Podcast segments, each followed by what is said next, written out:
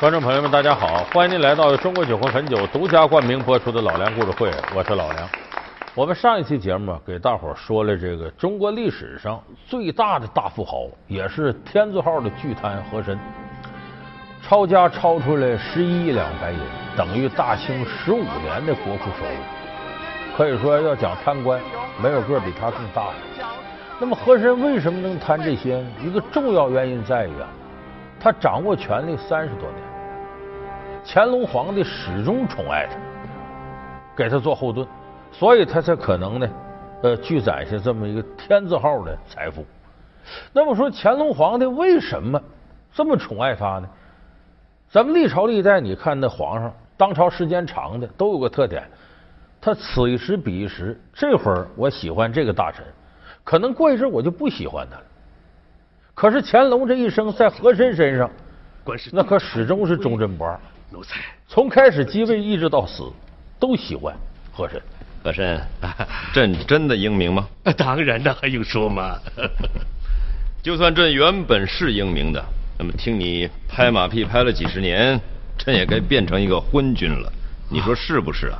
这奴才不敢，皇上，奴才断然不敢的。这是为什么呢？说和珅身上有什么本事呢？咱们今天得给大伙说说，他是中国王朝历史上一个史无前例的贪官，他是最受清朝乾隆皇帝欣赏的臣子，他是最能揣摩圣意的奴才。和珅究竟用什么手段成为皇帝身边的红人？又是为何一夜之间突遭变故，性命堪忧？老梁故事会为您讲述和珅受宠之谜。和珅不是说就会溜须拍马。他揣摩圣意，这个能耐确实大，把这个乾隆皇帝拍的舒舒服服的，这不假。但是乾隆皇帝是怎么赏识的他？你想想，这个人跟我没接触的时候，我就认为他行，那绝不是因为溜须拍马的原因，他还没跟你那么近呢。所以和珅有大本领，什么大本领呢？首先一个是他非常有才华。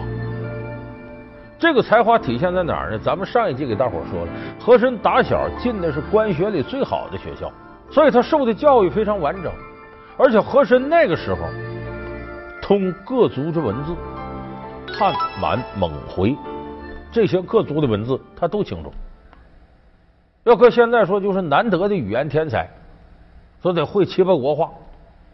你看《宰相刘罗锅》里边有那么一幕场景，刘墉。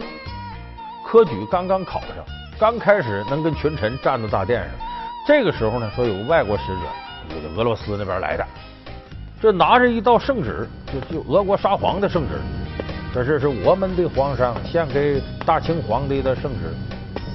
打开一看，满朝文武谁也不认识，乾隆皇帝也不认识。说这个谁给我翻译翻译念念呢？底下大臣说：“那得何大人呢？何人？别开这玩笑，我不会。”结果刘墉头一天上朝，大会，当当当当当当就翻译出来。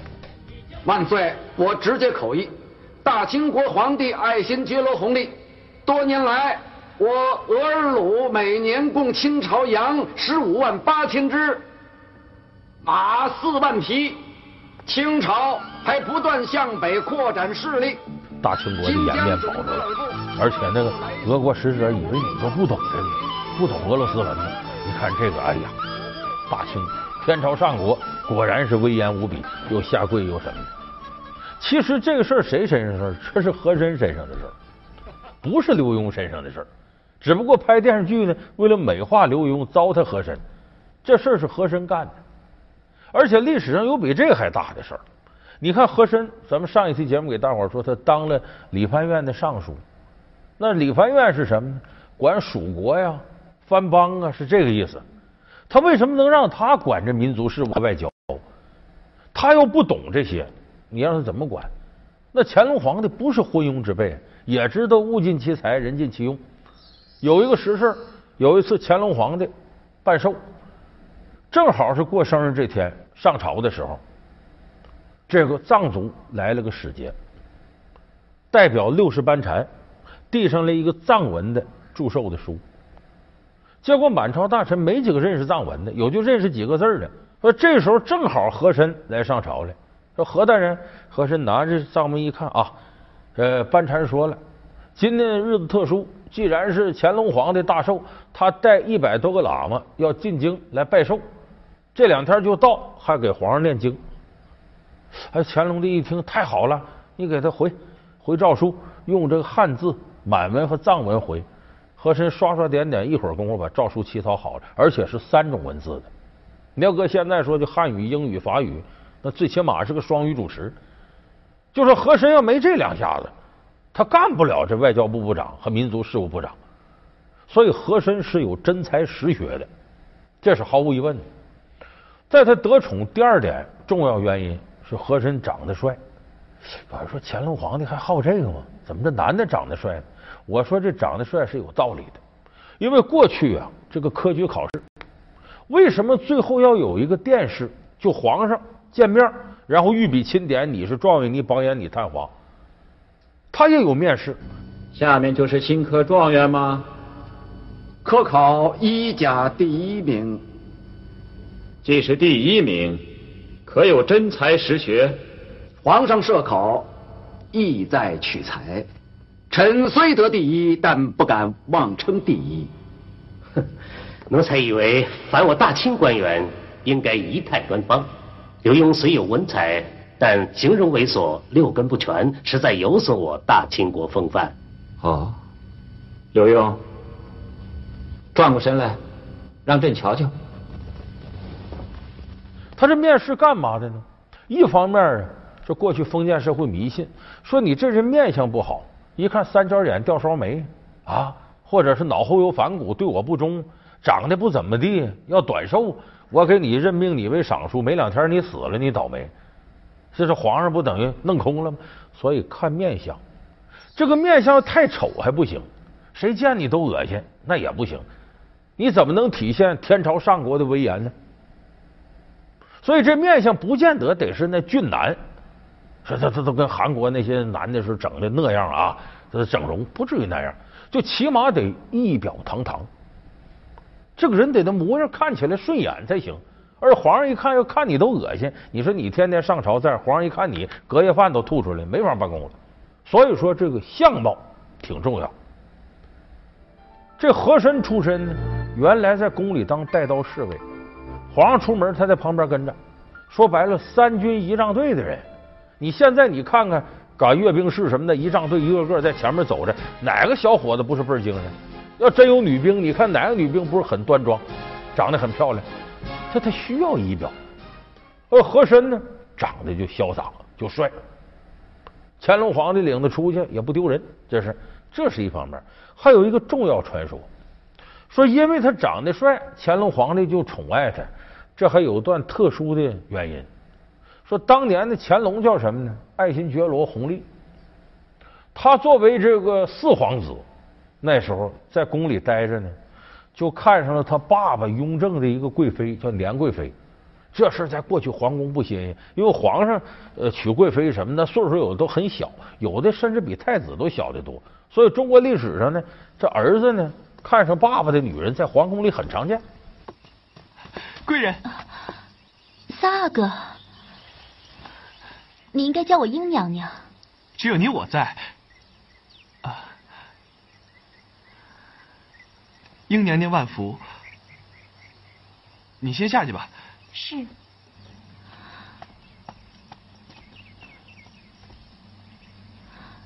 三阿哥有什么话说？哦，我把你弹的那首《高山流水》改成了唱曲，你听见了吗？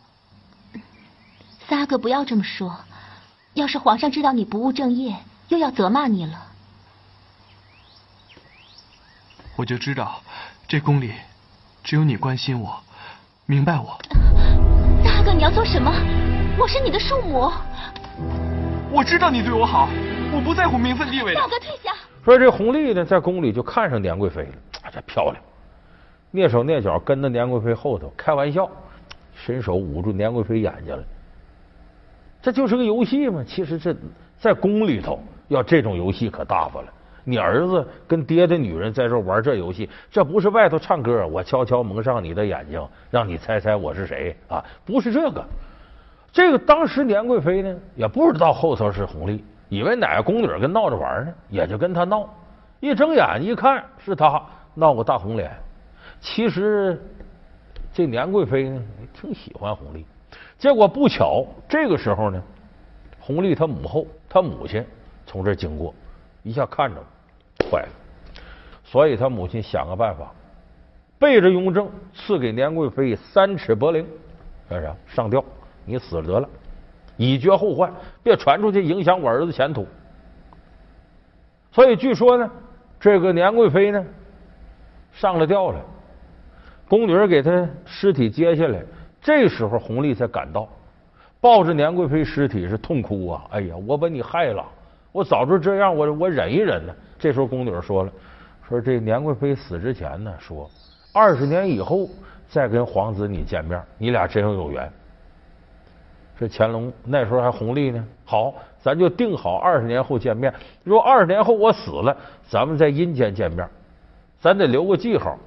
一探手的从身边找出朱砂来，演好了之后呢，用食指在这年贵妃眉心中间点上一点，说咱二十年之后这就是个标记，这事儿就过去了。隔了二十年呢，和珅进宫伺候这个乾隆，带刀侍卫。他一看和珅，乾隆就愣了，抬起头来。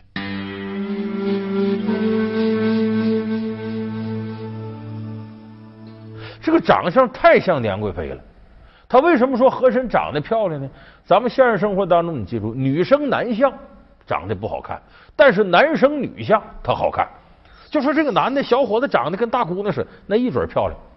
就和珅长得特别像年贵妃，而且最有意思的是呢。和珅这个眉中心这儿呢，有一颗痣，这颗痣红的，点的位置啊、大小啊，跟当初他点那一点朱砂是一模一样。所以乾隆一看，这分明是年贵妃思念于我，二十年后脱身到和珅身上，那我得对这和珅好点。据说因为这个原因，乾隆格外宠爱和珅，但对不对呢？这是无稽之谈。为啥呢？因为年贵妃快病死的时候。呃，那个时候，呃，乾隆才刚刚进宫，才十五岁，俩人也不可能有染。而且呢，这个弘历，乾隆他母亲呢，并不是皇后，她只是个妃子，贵妃比她大一级呢。咱们看《甄嬛传》，有朋友知道，后宫里头皇后、皇贵妃、贵妃、妃、嫔、答应、常在多少等的。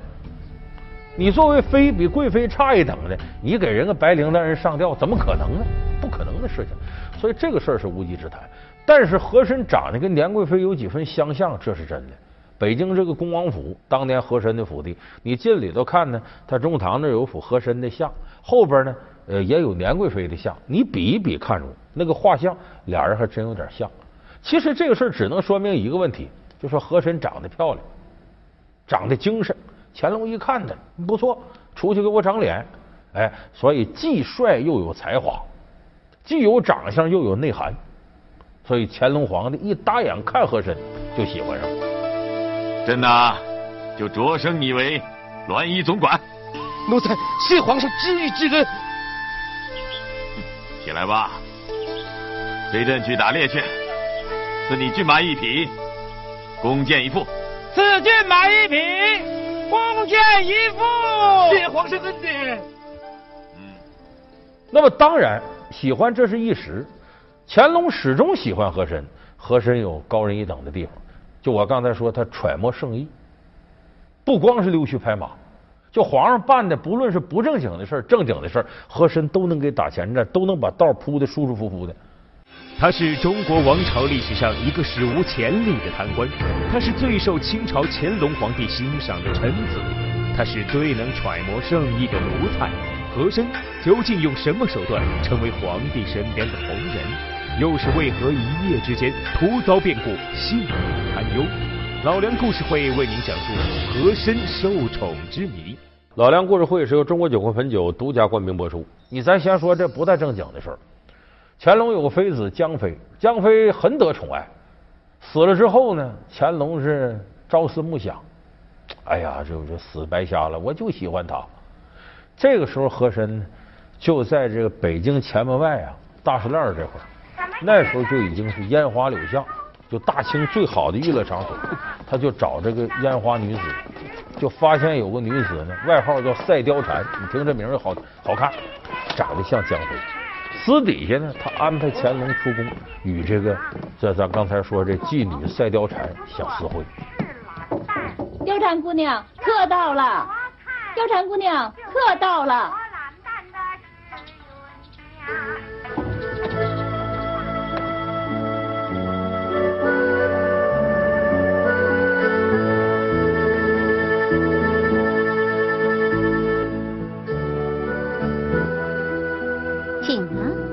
其实这种方法呢是很好的排遣思念的方法，人都有七情六欲，所以这乾隆皇帝感到很舒服。这是揣摩圣意，这不正经的事儿。正经的事儿呢，和珅也没少干。乾隆呢，这皇上当当当腻了。再一个一琢磨呢，我在位，呃，这已经这么些年了，我可不敢超过我爷爷康熙。所以到了那个岁数之后呢，宣布我七十了，拉倒，皇上我不干了。我当太上皇，我把皇位传给我儿子嘉庆皇帝。谢太上皇隆恩，太上皇万岁，万万岁！万岁万岁万万岁！这个在中国历史上不多见，你得是皇上绝对高寿，皇上都当腻了，一般的皇上当都没两天呢，哪能当腻？所以这乾隆这个举动。前无古人，少有来者。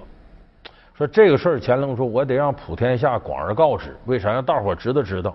我这多高风亮节！一方面让我的接班人快速成长，另外一方面我不敢超越老祖宗，不敢超越康熙我爷爷。说这个事儿得昭告天下呢。说什么样方式能引起轰动呢？其实和珅就是当时的策划公司的一把手，他专门给出主意，想创意。他说有主意。”咱摆千叟宴，就是让天底下有名有姓的七十岁以上的老头都来北京参加千叟宴，给您祝寿，恭祝您当太上皇。这乾隆说：“我这生日是正月初四啊，赶冬天的时候办这个千叟宴，哪那么大屋子呀？也不能在宫殿里头，得广场啊地方。千叟宴得喝酒吃菜吧？大冬天炒菜，这菜上来了，没几分钟凉了。”再没几分钟，那水汤水都冻上了。你说一帮老头本来冻得嘶嘶哈哈，再在这吃这冰，那能受了吗？和珅想的主意，各个桌子上摆满了火锅，总共上了一千五百多个火锅。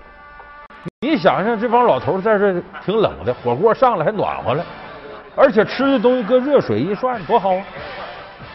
他这老头还有食欲。乾隆一看，看得很高兴。诸位爱卿，大家都举起杯来。为太平盛世，为我们大清喝下这第一杯酒，喝！谢太上皇隆恩。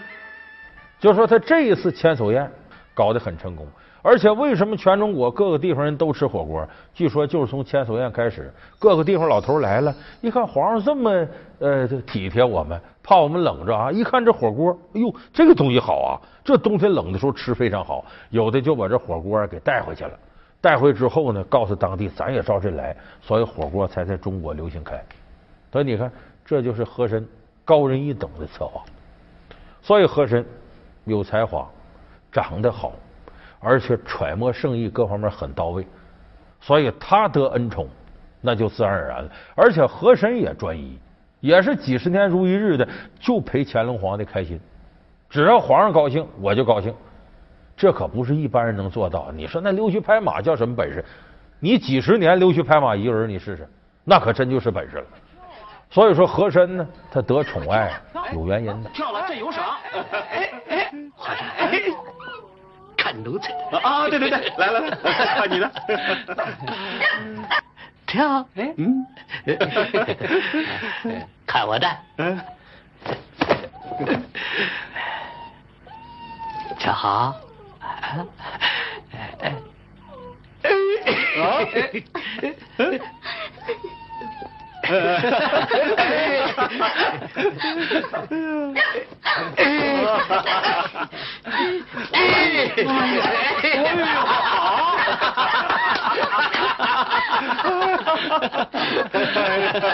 何爱卿啊，有你的，这没什么话的，人同狗性，狗同人性，不难不难？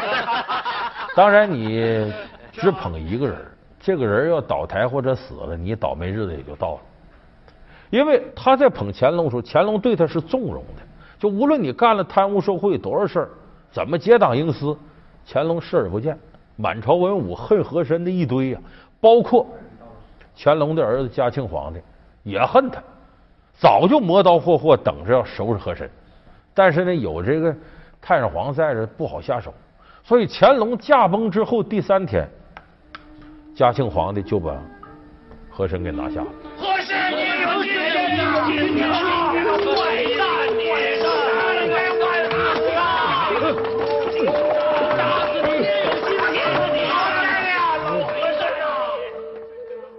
说这和珅死时候给下到大狱里头了。说这个皇上派俩太监来了，一个太监读圣旨，另一个太监拿个白绸子干嘛？系到房梁上，你上吊得了。我是和珅，我是一人之下，万万人之上的宰相，中堂国公爵爷。臭狗屎和珅！那么像和珅这样的贪官，很多人都说该饶，就应该这么死，罪有应得。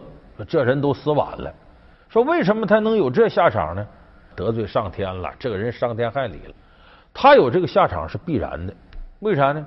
和珅给自己定位啊，他能够一挺挺这几十年，他是定位很明确。《宰相刘罗锅》里有一段剧情说的最好。说这乾隆也问和珅说：“你呀、啊，怎么定位呢？你是个奸臣呢，还是个忠臣呢？”奴才既当不了什么忠臣能臣，更不愿当什么奸臣庸臣。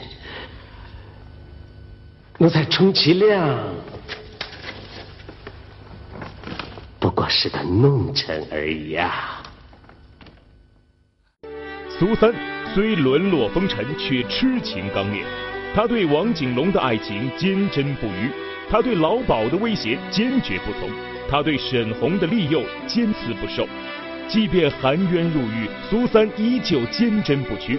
也许正是他对爱的执着，让他的故事流传四百年。苏三究竟是怎样一个奇女子？老梁故事会为您讲述苏三的故事。好。感谢您收看这期老梁故事会。老梁故事会是由中国酒会汾酒独家冠名播出。我们下期节目再见。